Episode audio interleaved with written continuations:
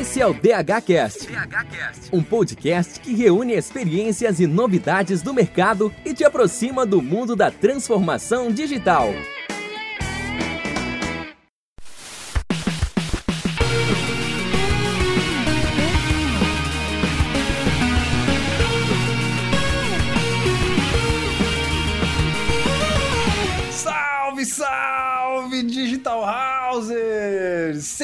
Bem-vindos a mais um episódio do nosso DHCast, o podcast da Digital House.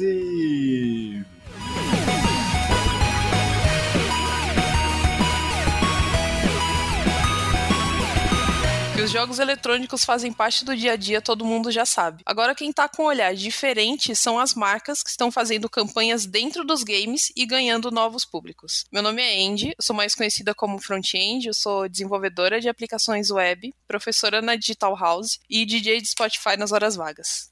Uma ótima DJ de Spotify, diga-se de passagem, tá, senhoras e senhores? Eu trabalho com comunicação digital, meu nome é Bruno Cobb, sou professor aqui na Digital House também, é, nos cursos de programas executivos de marketing, e hoje estamos aqui repletos de convidados incríveis para falar sobre o marketing no mundo dos games. Maravilhosa do meu lado direito está aqui Carol Costa. Fala um pouco de ti, Carol, se apresenta pro pessoal.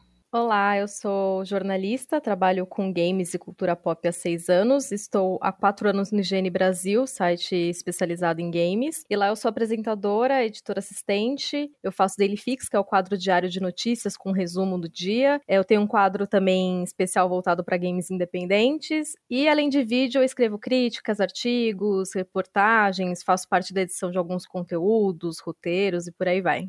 Muito legal. A Carol tá no cenário de games já há bastante tempo, né? E já passou pelo Papo Geek, pela Rede TV, tá na IGN. Agora escreve muito conteúdo bacana, tem bastante coisa escrita por ela lá no site dela, bem legal de ler. É isso aí.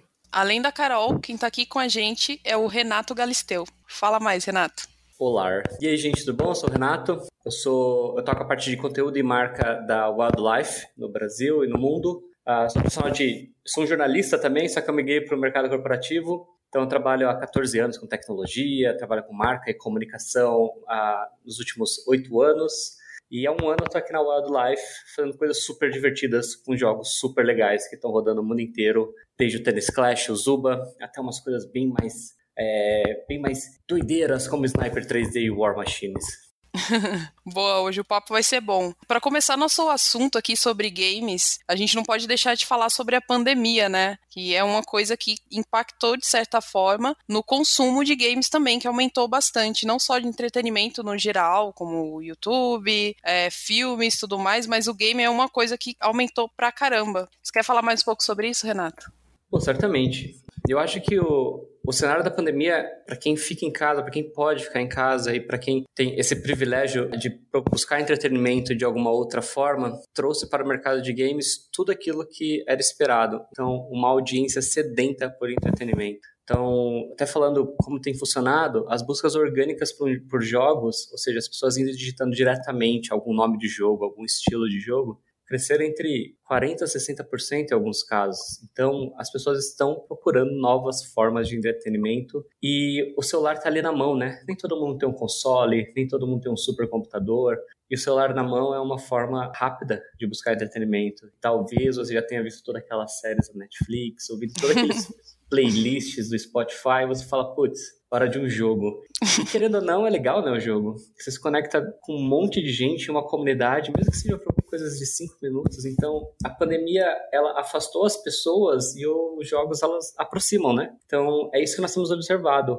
As pessoas se aproximando de pessoas nos jogos. Uma aglomeração aí, né? Aglomeração virtual. Pô, se você parar pra pensar que um PUBG da vida tem 100 jogadores na mesma sala, nossa, é a melhor aglomeração do momento. Tem que passar álcool gel e para pegar no joystick, né? Imagina, é tanta gente no celular que é melhor mesmo, viu? Inclusive, tipo, uma distância razoável nos jogos, amiguinhos. É verdade.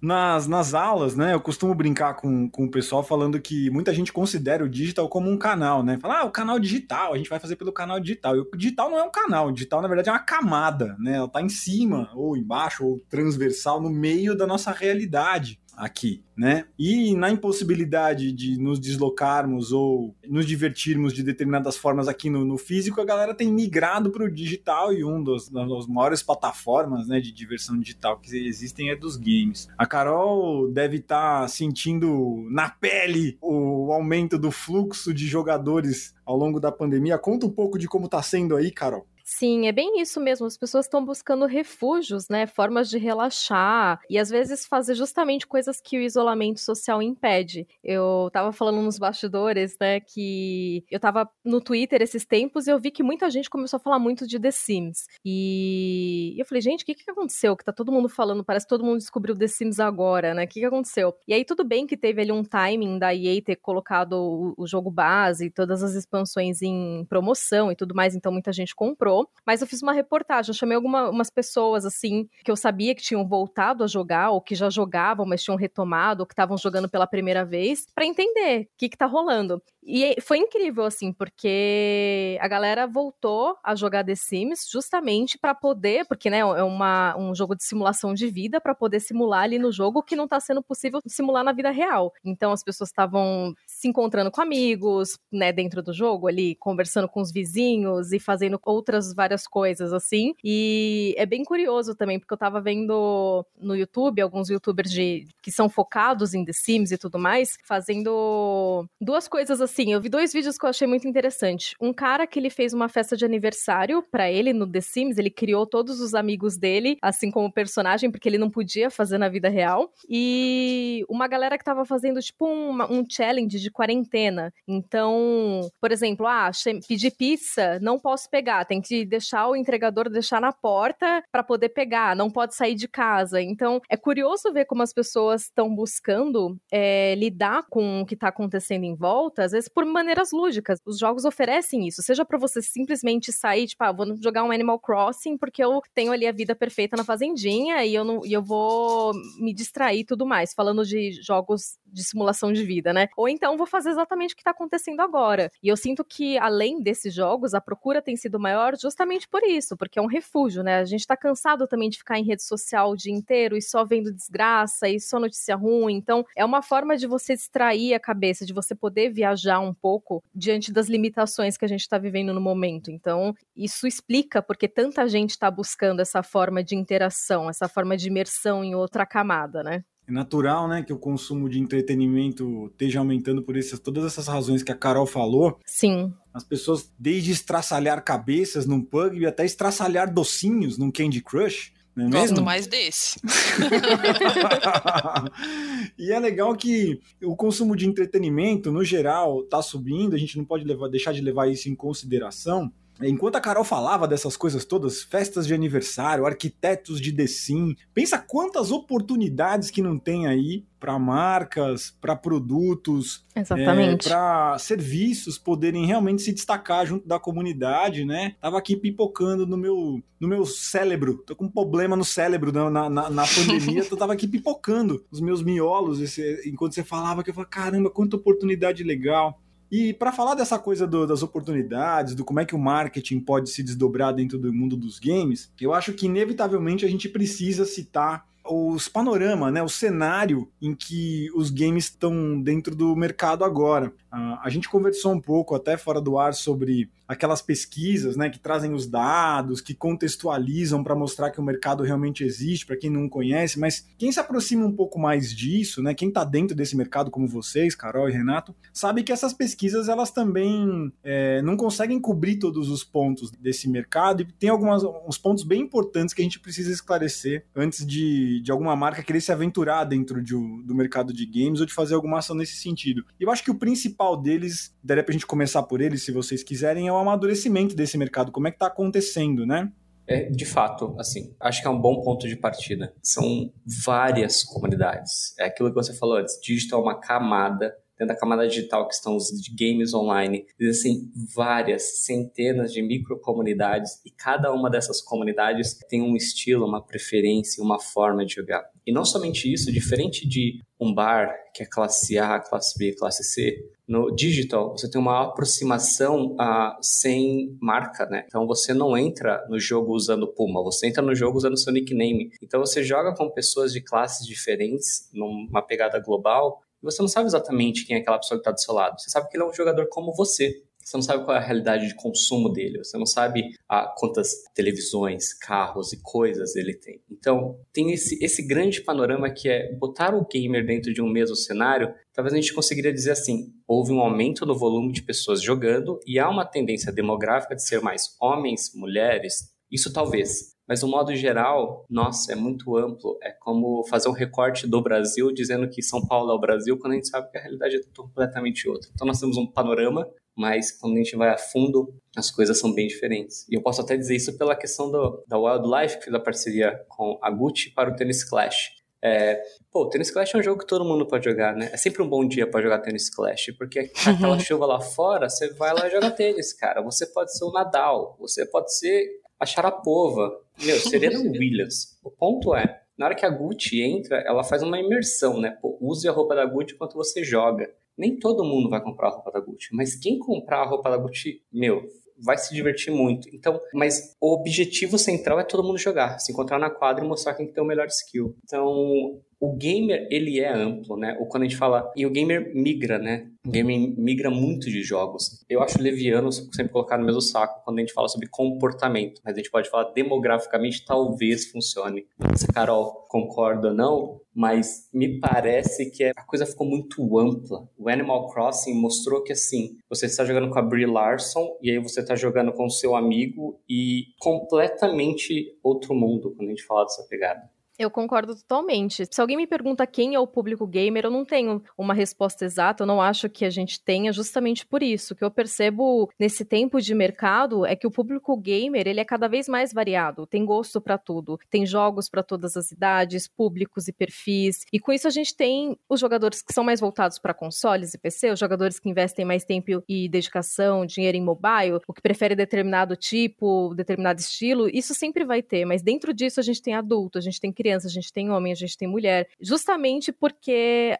cada vez mais o mercado está mais variado, as empresas estão fazendo produtos mais variados para atender esses públicos, então é difícil você realmente definir e colocar num, num saquinho assim. Uma coisa que a gente, o que eu acho que dá para afirmar é que aquele estereótipo do gamer que tá trancado no porão esquisitíssimo, isso não existe. Então, e, e, ainda realmente existe quem é de fora pode assim ficar surpreso. Eu acho que isso entra até uma questão da evolução, né? De como o mercado ele amadurece assim, porque não se tem mais essa ideia tão preconceituosa de que o gamer ele tem exatamente esse caráter, ele é exatamente assim, ele gosta de fazer isso, ele gosta de ficar trancado em casa, não. Gamer também pode gostar de, sei lá, curtir o carnaval e aí depois ele tá jogando ali o Animal Crossing dele ou fazendo qualquer coisa. Não tem mais um, um padrão definido e isso eu acho que é ótimo. Por mais que não seja fácil a gente colocar numa, numa tabelinha o que que é, o que que é esse público, a gente abre, a gente consegue ampliar para muitas outras possibilidades. E, isso também entra na questão do, do amadurecimento do cenário em si, muito porque os games eles não são mais vistos como um produto infantilizado, sabe? Até alguns anos existia uma nuvem, ainda existe de algumas pessoas, mas uma nuvem assim de ignorância em cima dos jogos de que isso é um brinquedo. videogame é aquele brinquedo que você recebe no Natal. E as pessoas ficavam, e algumas ainda ficam meio surpresas, que pessoas que não são desse cenário, elas ficam surpresas quando você mostra como o setor é profissionalizado, como existem jogadores e torneios profissionais que movimentam movimentam muita grana e público, que existem diferentes formas de se trabalhar com isso, seja desenvolvendo jogos, seja no jornalismo, seja jogando. Enfim, os jogos eles podem ir muito além de uma pura plataforma de entretenimento. Tem por exemplo, serious games, que são voltados para passar mensagem além de diversão, que tem, podem ser focados em saúde, em educação, é, atividade física, coordenação motora, jogos que são focados no aprendizado, enfim, há muitas utilidades para essa mesma plataforma que podem ser úteis para empresas, para o próprio jogador, e isso faz com que o cenário seja visto com mais destaque, de uma forma mais séria, mais profissional, e simplesmente, ah, não, aquilo é um brinquedo. Não, isso é uma plataforma midiática muito poderosa. Olha só quantas possibilidades a gente tem aqui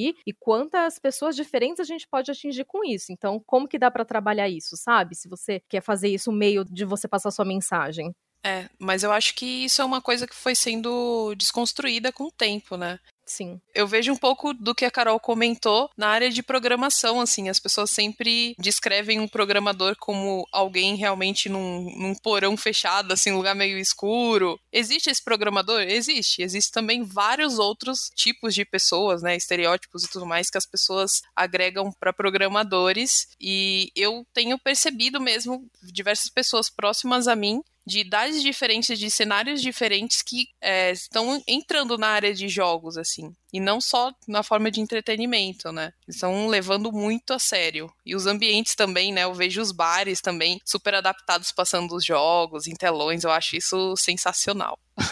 É bem legal isso, e quando a gente olha pelo viés do marketing, né, começar pelo público faz muito sentido, como vocês estão falando, né, olhando para esse público faz muito sentido. O Renato comentou da aproximação da Gucci, né, para do Tennis Clash, e eu acho que tem uma, uma, um elemento aí que é importante ressaltar nesse cast aqui, que é a forma como a Gucci se aproximou desse jogo, né, quais territórios de marca que ela estava ali olhando quando ela se aproximou desse território. É um jogo sobre tênis, né? É um jogo que tem. Isso traz uma série de elementos, de significados, traz elementos semânticos importantes que foram estrategicamente escolhidos, não só do ponto de vista de marca, mas principalmente uma palavrinha que a gente fala bastante aqui, mas que é muito importante, que é a questão da comunidade. Né? Quando a gente fala de quando uma marca resolve se aproximar de um jogo e se dialogar com aquelas pessoas que estão ali, ela sabe que ela está fazendo quase que, quase não, né? Profundamente uma ação de relacionamento, né? Porque o engajamento dos jogadores com o jogo é absurdo, de, é gigantesco, né? O nível de engajamento, o grau de comprometimento que um jogador tem com, com, o jogo preferido dele, lógico que varia de acordo com os perfis que vocês estavam mapeando aí. A Carol falou muito bem sobre o perfil do gamer mobile, o perfil do gamer console, o perfil do gamer PC, isso vai variar, mas independente do, do grau, o engajamento é sempre um elemento importante.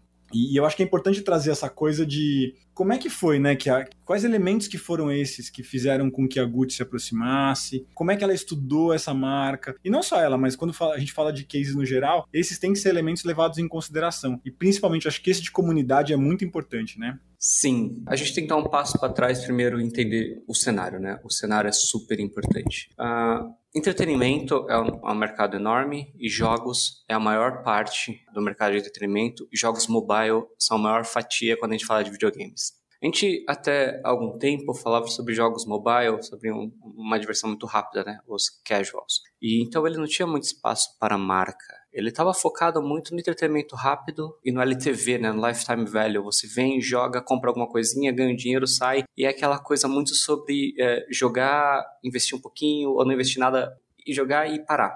E o que acontece é que nesse período pandêmico da coisa, estava todo mundo prestando atenção nos jogos, como busca de novo entretenimento. Então, as marcas sempre estiveram nos jogos, mas agora estavam todos olhando para ela. O Wizard lançou um disco no, no Animal Crossing. Eles já tinham uma ilha lá. É que ninguém comentou isso na época. E aí o Travis Scott fez um show e, meu Deus, estava todo mundo olhando, 12 milhões de pessoas, né? Então, hoje, quando as marcas se aproximam dos jogos, estão todos olhando. E elas se aproximam do jogo mobile, principalmente, porque todo celular é um potencial de mídia. O investimento de marca num jogo, ele pode ser tanto como monetização de app, né? Então, pô, em vez de anunciar Google, Facebook, eu vou diversificar meu anúncio botando 30 segundos do meu vídeo lá naquele jogo para o gamer ganhar umas gemas e comprar umas raquetes legais. Como eu posso fazer uma parceria um pouco mais profunda, tipo o que a Gucci fez. Você não somente vai ver meu, sei lá, minha propaganda, como você vai poder comprar minha roupa para deixar o teu player, teu personagem super legal. E putz, dentro do app você ainda pode clicar e ir lá e comprar na loja, né? Obviamente, duas realidades muito diferentes. Eu assumo que é muito mais barato comprar no jogo a roupa da Gucci. Mas veja que no mobile também está uma grande oportunidade para as marcas de modo geral, porque é muito mais rápido o processo de desenvolvimento e inserção naquela realidade. Os jogos têm que ser atualizados de modo recorrente para que as pessoas joguem, continuem jogando, continuem engajadas, a comunidade muito avançada. No console tradicional, principalmente no videogame, ah, no PlayStation, no Xbox, os jogos levam anos sendo produzidos. As atualizações, ah, agora cada vez menos, né? A gente fala sobre não baixar atualizações porque está tudo na nuvem e tal, mas inserir uma marca num contexto de um jogo no console é muito mais complexo, leva muito mais tempo ah, e é muito nichado. No mobile, ele é menos nichado, todo mundo tem um celular no bolso de modo geral. Então, e aí falando como a Gucci aproximou, na verdade, a foi a gente que chegou na Gucci e falou, ó, quer testar? Porque vai valer a pena. e deu certo porque o barulho foi muito alto. É muito legal, na verdade, poder participar de um momento onde os jogos se transformam numa experiência imersiva barra uma plataforma de divulgação que ela não é ofensiva. O mobile tem pessoas que jogam de modo recorrente, mas não é ofensivo inserir uma marca lá. Insere uma marca no é, Red Dead Redemption. Meu, você vai ter um problema com a comunidade gamer. Então, a forma de desenvolver experiência, a narrativa entre essas duas plataformas é muito diferente. Então é por isso que cada vez mais marcas estão no mobile. Ah, obviamente, há muito espaço a ser explorado, muitas formas ah, e até mais intensas, mas certamente a gente vai olhar mais, sabe? Não somente como monetização, mas como uma, a forma de, putz, vamos ver até onde isso vai. Bom, e o Renato comentou, né, sobre um caso que a gente tem de música dentro dos games, e o Rael, no começo desse mês, lançou junto com a Isa um álbum dentro de um game. Então, isso já é uma questão que, inclusive, eu gostaria de saber como é que está o mercado de games no Brasil, não só na visão de, é, de consumidor, como que as pessoas no Brasil estão consumindo, mas também na parte de marketing, né? Olha, eu tive algumas aproximações de produtoras para fazer shows nos jogos. E é que não é tão simples, né? Ah, mas é muito legal. engraçado que essas coisas aconteceram no momento onde está todo mundo fazendo live. E, e, o que eu vi é que assim, no primeiro momento era super incrível fazer um show no celular. E depois de um momento virou meio que. Ah, tá todo mundo fazendo. Tipo, foi muito rápido essa quebra. Mas o que eu vejo é, novamente, é uma coisa super nichada e um, um extra, um aditivo à experiência, ah, que deve acontecer mais certamente, mas jamais vai substituir a experiência ao vivo. Eu acho que para esse momento, onde a gente tem pouquíssima certeza sobre como serão os shows pós-pandemia em relação à lotação, quantidade de pessoas no mesmo espaço, o espaço digital é muito legal. E no momento onde houve um estresse das lives, a pessoa vem com o avatar dela. Isso foi muito legal, assim. É, eu vejo que tem, tem muita gente procurando sobre, mas leva um tempo de desenvolvimento que é muito maior do que o que os, as marcas, de modo geral, gostariam de assumir. É, eu vejo que agora, nessa época de quarentena, principalmente, as marcas estão começando a ver mais esse, esse, potencial midiático dos games, justamente porque quem já joga tá jogando mais e quem não joga ou sei lá, fazia tempo que não estava fazendo isso e retornou para a área, né? Retomou esse hábito. E não é de, de, se espantar também que isso aconteça, até porque os jogos são a plataforma midiática mais imersiva possível, né? Justamente porque você não é um agente passivo, você controla o personagem, você toma decisão, você move peças, você aperta um botão, enfim, você interfere naquilo que está acontecendo. Então a sua atenção é muito maior, a sua dedicação é muito maior. Claro que as marcas vão querer estar tá presente nisso, fazer parte desse processo, porque o jogador ele vai estar tá totalmente imerso ali. Isso que o Renato falou de tomar cuidado da forma que as coisas são inseridas, eu acho que é o que é o ponto, assim, é o que precisa ser levado em consideração. Até porque nenhum jogador ele quer ter a experiência dele interrompida de uma forma que não condiz com o que ele espera, sabe? É, a gente não tá falando aqui de, dos advergames, que são jogos que são feitos exclusivamente para um, um cunho publicitário, tipo, ah, o jogo do DMM, jogo da Pepsi. Isso é uma coisa, sabe? O cara que tá jogando Red Dead Redemption, tudo bem, se ele vê, sei lá, uma marca lá de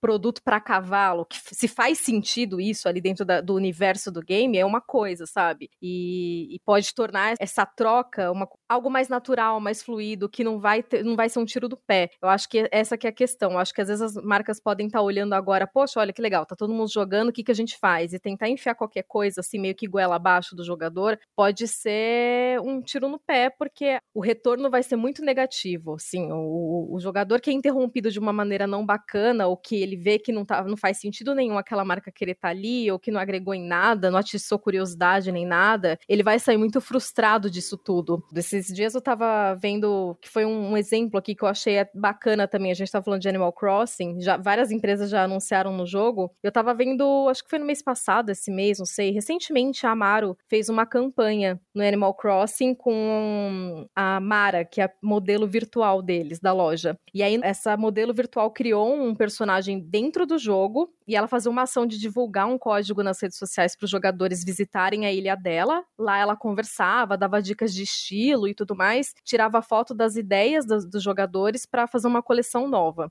Então, assim, mesmo que eu não ligue para moda, que não seja muito meu estilo, acho que a forma que isso foi feito é interessante. Pegando aqui um exemplo que eu vi que me chamou a atenção, eu ficaria curiosa para visitar a ilha dela, para falar, nossa, como assim, né? É, eu acho que a forma que as coisas são colocadas, mas você fala, tá, mas Animal Crossing, o que, que isso tem a ver com uma marca? Poxa, eles acharam uma forma ali de entrar e de fazer isso ter um sentido, de fazer isso pro jogador. É, ele não é obrigado a ir se ele não quiser, ele não tá, ele não tem que engolir, a, a, sabe, aquela mensagem é, à força, mas isso atiça a curiosidade. Poxa, um personagem diferente lá, o que que eu faço se eu for lá? O que que eu ganho indo lá? Pode ser interessante, pode ser uma experiência, um plus, assim, na experiência. Então, eu acho que isso é importante. Tudo que a gente vê agora que adiciona um plus na experiência, uma música, um clipe, um personagem, uma participação especial, eu acho que isso é muito mais enriquecedor e as pessoas vão ter vão estar tá mais propícias a aceitar do que qualquer coisa que seja forçado, que seja simplesmente vamos enfiar uma marca aí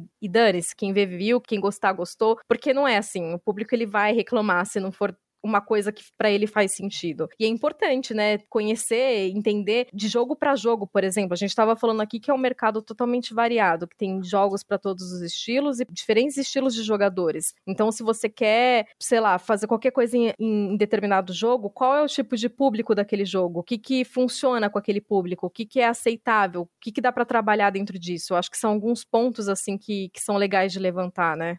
Isso que a Carol falou é muito importante. A gente abordar um pouquinho de como é que a gente faz para como é que um, uma, uma, marca, um serviço, um produto faz para entrar nesse universo sem colocar o elefante na sala. Assim, né? Tipo, ah, putz, tem um, tem um troféu sem o logo, né? Pro, pro gamer não fazer essa pergunta, né? Pra, pra você, tem um troféu sem o logo para eu poder ganhar?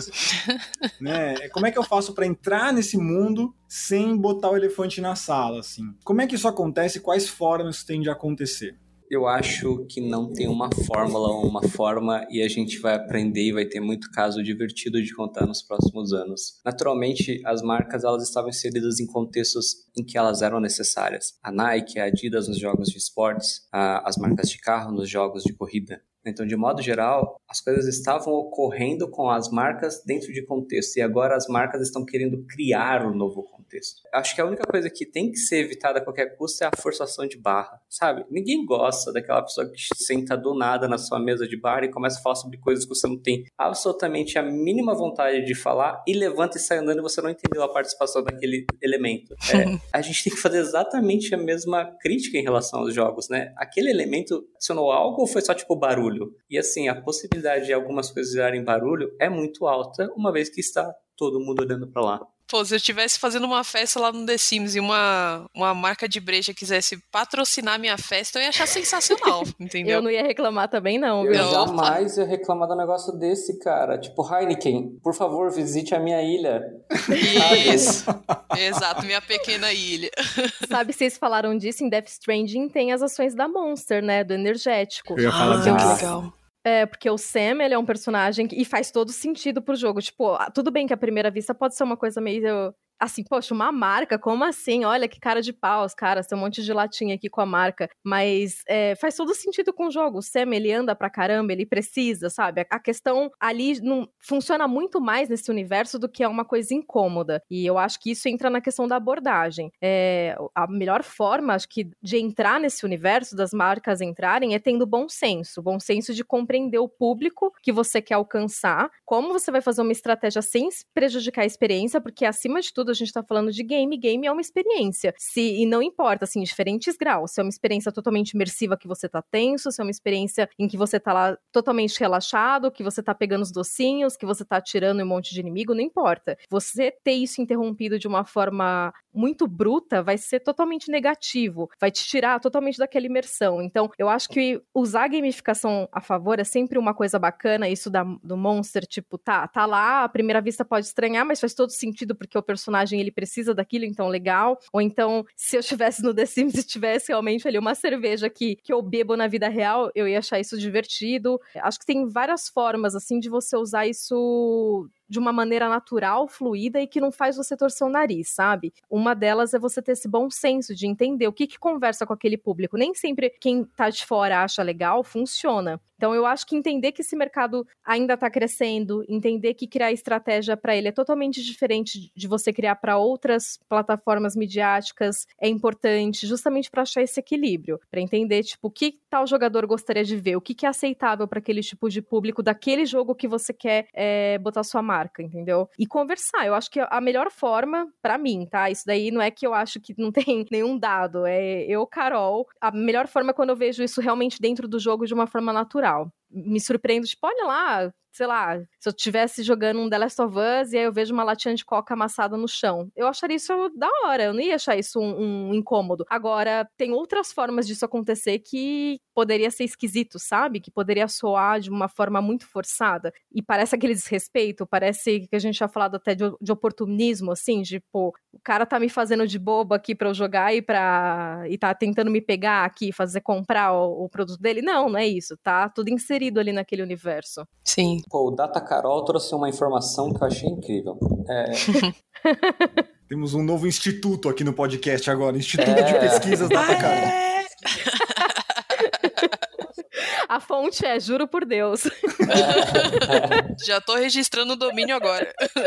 Quando a gente pensa em entretenimento e energético, a gente pensa na Red Bull. E aí a Monster está se apropriando muito bem do ambiente digital. Então, é isso que eu espero que aconteça. Uh, algumas marcas ganhem novos mercados por inserções inteligentes em contexto. Isso certamente vai ser algo que vai ser muito legal de observar uh, dessa perspectiva de marca, de conteúdo, de narrativa, porque uh, é uma plataforma não explorada de modo adequado, uh, com um ganho gigantesco de milhões de pessoas e é sempre global. Nem nunca vai ter uma ação muito pequena, sempre vai ser uma ação gigantesca, com muita gente olhando. E eu particularmente vejo esse como uma das coisas da próxima barreira do marketing.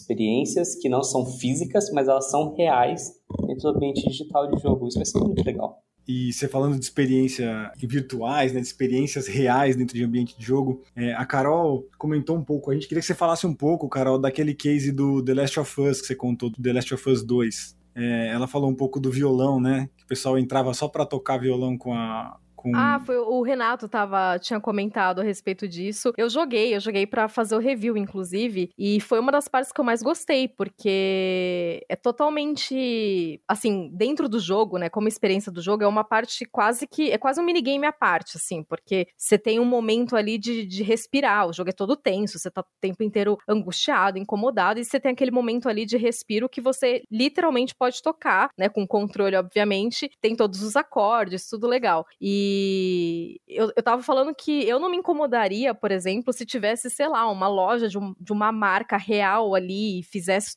que faria todo sentido com aquele contexto, sabe? Se tivesse a marca do violão ali do lado, na cara. Acho que o Renato tava falando que teve uma marca real que, que falou, que aproveitou para falar que os modelos usados nos jogos Eram era uma coisa assim, né? Foi o Renato que comentou isso. É, o violão é um Taylor, ele existe na vida real. Eu achei assim, eu cansei de ver gente tocando violão no The Last of Us. Assim, eu fiquei um tempo, eu dediquei algumas horas vendo as pessoas tocando. E tem um cover de uh, Take On Me que, assim, maravilhoso. Eu gostaria que todo mundo ouvisse, que é a Luísa Caspari tocando. Se não me engano, ela também é a narradora da, da, da Ellie. É, então, acho que, olha que coisa doida, né? O violão, no momento de relaxar, dentro de um cenário tenso, é de uma marca, só que você não vê a marca, e depois as pessoas falam assim, ah, por alguma casa de uma marca. Olha como funciona ao contrário do console, do mobile pro console, né? Uhum. No mobile a gente anuncia a marca, no, no console a gente fala, ah, por alguma casa é de uma marca. É, eu, particularmente, achei incrível porque eu fiquei imaginando, pô, já imaginou uma, uma banda lançar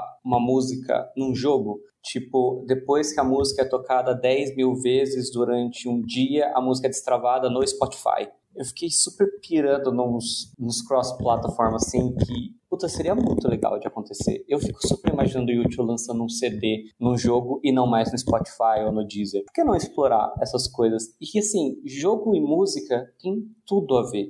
É, no, no, próprio Death Stranding, né? Tem bandas que fizeram músicas pro jogo que depois saíram para outras plataformas, mas a, a, a, música foi feita pro jogo. Então, é, eu lembro que eu fui acompanhar uma tour do jogo fora do Brasil e eles fizeram uma exposição, assim, mostrando todas as bandas com. Você podia. Era uma tour. Era um negócio todo interativo, assim, você podia olhar as artes e tudo mais, e você colocava o fone para ouvir as músicas que iam estar tá no jogo. O jogo nem tinha sido lançado ainda. Então, algumas bandas estavam lá, tipo, super felizes porque elas estavam lançando o jogo, lançando a música dentro do jogo. E no próprio The Last of Us, por exemplo, tinha na loja de música, quando você entra para que você pega o violão pela primeira vez, tem vários posters do Pearl Jam, que era uma banda que, que o Joel gostava, mas é exatamente isso. Imagina, tipo, pegando o exemplo do U2, a Lara Croft, ela ama o U2, é a banda preferida dela. Se o, o próximo Tomb Raider tem um lançamento do U2 dentro do jogo, e, tipo, toda a marca ali da banda em todos os lugares. Isso faz todo sentido no contexto.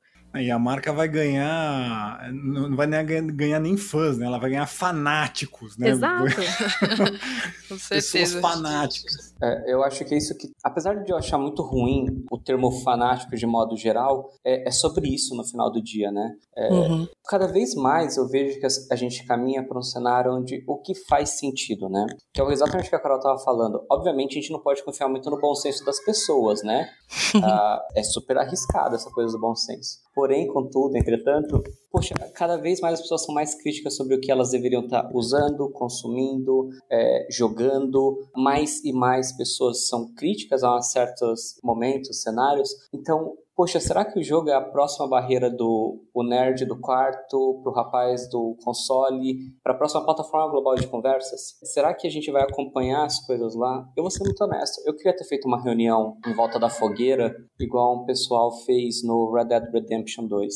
Então, em vez de ir pro Zoom, eles iam pro Red Dead Redemption conversar e aí eles simplesmente levantavam, saíam da fogueira, desconectavam o console e voltavam a trabalhar. Poxa, cara, existe tanta criatividade não abordada ali que se uma marca ajudar a dar consistência, por que não? Sim. E tem universos, né? Eu acho que tem. A gente, a gente olha para esses grandes cases, né? A Mario no Animal Crossing, a Gucci no Wildlife, a gente olha pro, pro Fortnite, a gente olha pro. Não dá para não citar a Lego, né? Genial a Lego, como, a forma como a Lego faz comerciais de duas horas no cinema, né? Ou como faz 36 horas de comercial no, console quando faz um jogo, né, um game, um adver game, como a Carol, a Carol contou. A Lego é genial nesse sentido, mas é importante entender que existe um, um degradê aí, né, de aproximação. Então você tem desde publicidade paga que você pode fazer dentro de games, você começar no teu no mercado de games, pô, comece a se aproximar desse público conversando com ele nesses intervalos que o mobile até ajuda melhor. Né? O mobile até te dá umas cenourinhas, né? Olha, assiste um vídeo aqui que eu te dou mais tal coisinha pro seu jogo e o cara vai de bom grado assistir, né? Porque ele quer alguma coisa e vai interagir com a. Ali, ali é o primeiro namoro, é um namorinho. Depois você pode ir é, pras redes sociais, conversar com a sua comunidade, eles têm ferramentas muito específicas. O Twitch, né? Pra quem não conhece, gente, é um mundo. O Twitch é uma das maiores plataformas do mundo, é uma rede social gigantesca de, de streamers. A Carol é, é ícone dentro do Twitch, ela deve conhecer bastante gente de lá. Então você vai pro, pra plataforma de streaming streamers, você pode fazer parcerias com influenciadores digitais, né, que estão dentro do universo de games específico, quando você está se aproximando de um game. Tem isso também, né? O influenciador digital ele tem um game específico. A gente falou aqui, né, dos, streamers de Minecraft, os streamers de League of Legends, eles têm os domínios deles também, que você pode se aproximar da comunidade desse cara. E aí sim, você começa a pensar numa extensão especial, numa, numa participação dentro do, do, de um game. Tem todo um, um degradê de opções que você pode ir se aproximando desse mercado, pra você não aparecer ali vestido de elefante, né, de pelúcia, e as pessoas vão falar, meu, o que, que você tá fazendo aqui, cara? Quem é você, né? Que marca é essa que pintou aqui do nada nesse nesse canto onde eu estou tentando desplugar um pouco da vida real. A narrativa, né, Kobe? Os jogos, eles têm que ter uma narrativa, do contrário, eles têm uma vida curtíssima de duração. Então, os consoles têm narrativas e as marcas conseguem utilizar essa narrativa de uma forma dentro daquele contexto e no mobile, as empresas vão ter que aprender a fazer narrativas para os seus jogos, para que as pessoas se conectem com os personagens, para que os personagens ganhem esse contexto. E eu vejo isso, putz, ansioso para ver isso. Os jogos mobile crescerem de uma forma onde a narrativa seja importante, onde o papel da personagem seja super relevante e onde essa personagem tem uma história que se conecta com alguma marca. Muitos especialistas no mercado de games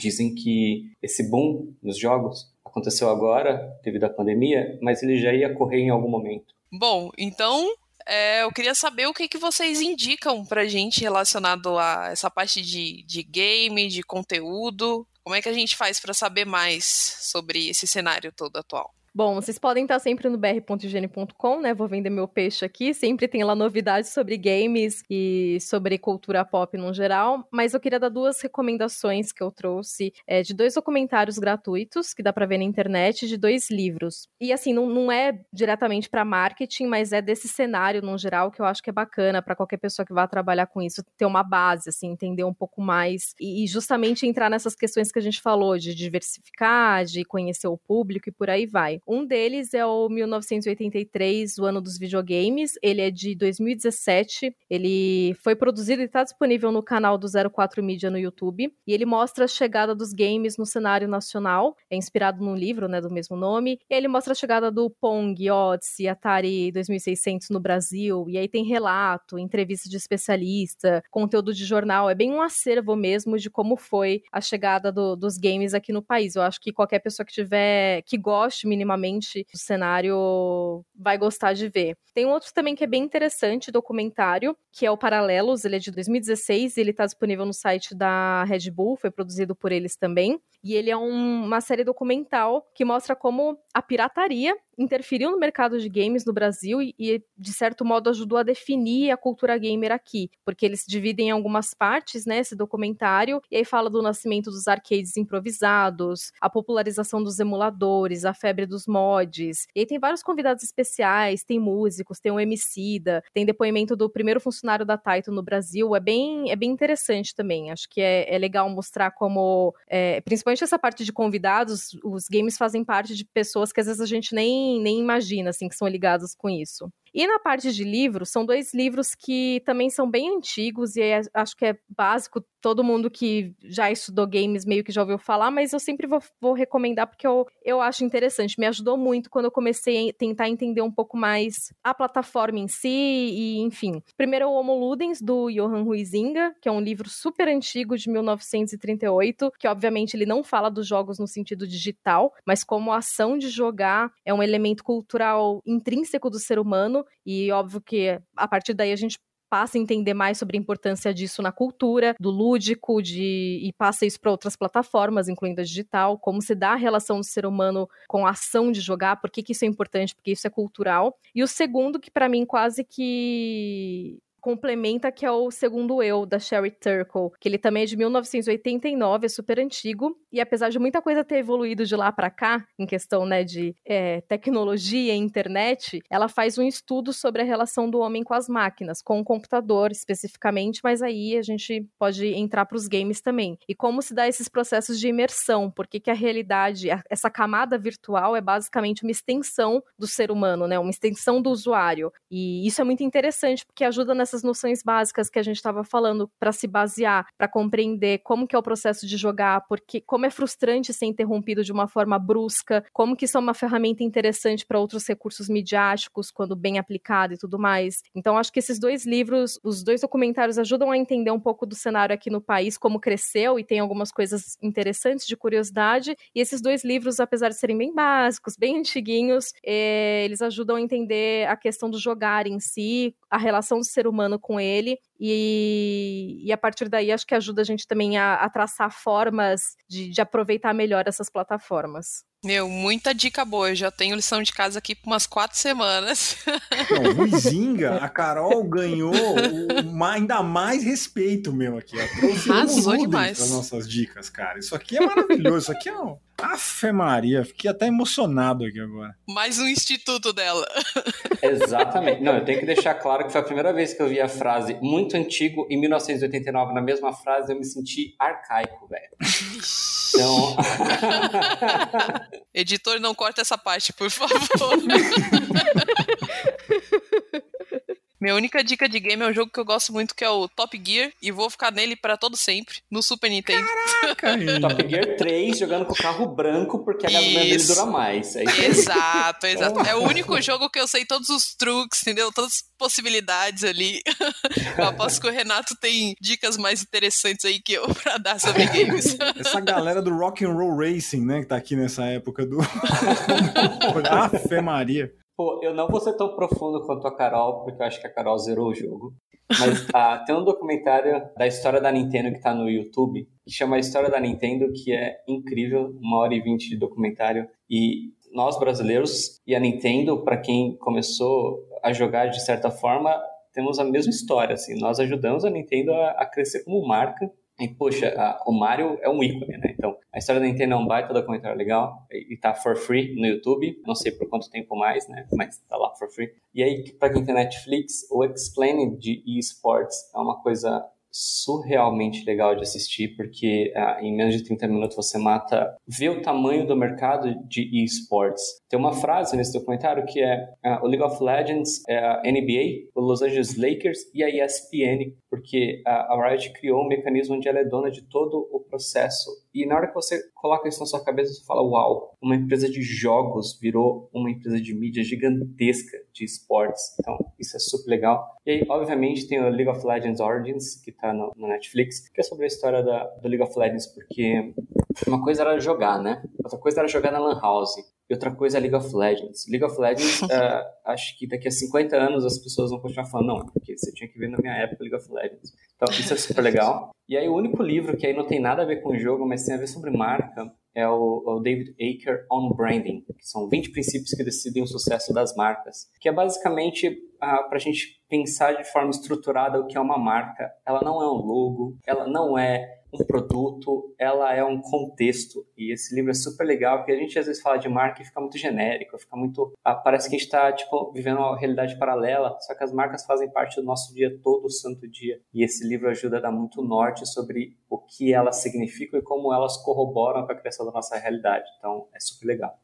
Este livro do David Acker é incrivelmente bom realmente hoje a gente tá aqui zerando as dicas do DHCast. Ah, Fê Maria, Ruizinho, David Acker. Caraca, o negócio tá, tá pesado aqui hoje. Eu tenho algumas também, né? mas humildemente aqui, vou, vou me recolher a minha insignificância das minhas, das minhas dicas aqui. Quero ver quem vai bater meu Top Gear aqui. Cara, não, Top Gear ainda tá ali. É, o Top Gear da tá Carol pra mim. Mataram, zerar o podcast. Eu não posso deixar de recomendar, não tem nada especificamente a ver com games, mas tem muito a ver com marketing, mas eu quero recomendar uma newsletter, que nada mais é do que uma assinatura de e-mails, né, que você recebe na sua caixa. É uma newsletter semanal que chama Beats to Brands, né, Beats igual se escreve, né, Beats de, igual de bits de computador mesmo, to, né, para em inglês, brands que são marcas, beats2brands.com é uma newsletter semanal da Bia Guarese. Um abraço pra Bia. Foi através dela que eu acabei conhecendo o Renato. A Bia é um gênio. Ela é. A newsletter dela é incrível. Eu gosto demais. Acompanho um tempão já.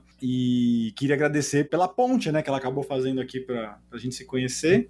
De jogo que eu poderia recomendar, o meu favorito da vida, né? O Journey que é uma experiência, né? não é um jogo, é uma meditação, é um troço transcendental. Sou um fã inveterado de Diablo, né? Tem uma tatuagem de Diablo no braço aqui também, mas Diablo é mais para os tempos de, de pauleira. É, e uma, uma, outra dica legal de jogo para quem quiser brincar no celular é o Super Badder da Jenny McConigal ou para quem não fala inglês o Abitica, que são jogos para você gamificar a sua vida, né? Para você transformar coisas que você faz no dia a dia em games, né? O, levar o lixo para fora, levar o cachorro para passear, vira um joguinho. Né? O Super Battle especificamente, não dá para não falar da Jane, né? A Jane é um ícone da gamificação no, no, mundo, uma estudiosa. Ela tem um livro que chama Realidade em Jogo, em português, mas o nome em inglês dele é Reality is Broken. É, tem umas palestras do TED incríveis dela, assistam qualquer coisa dela no TED que é magnífico. Ela conta da experiência dela, de como é que ela usou os games para superar doenças graves. É, é, bem legal, mesmo para quem não gosta de marketing e, e nem pra, até para quem não gosta de games, às vezes aprende a gostar com ela.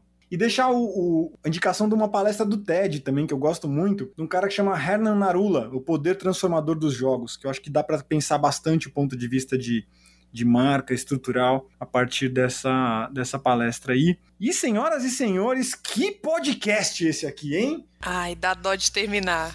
Hoje ficou incrível, tá dando dó, assim, tá sendo aquele ah no final, né? Já que você tá com dó, eu vou, eu vou abusar aqui. Já que todo mundo falou em jogo e eu não falei, posso falar um? Deve? Fala um, fala um.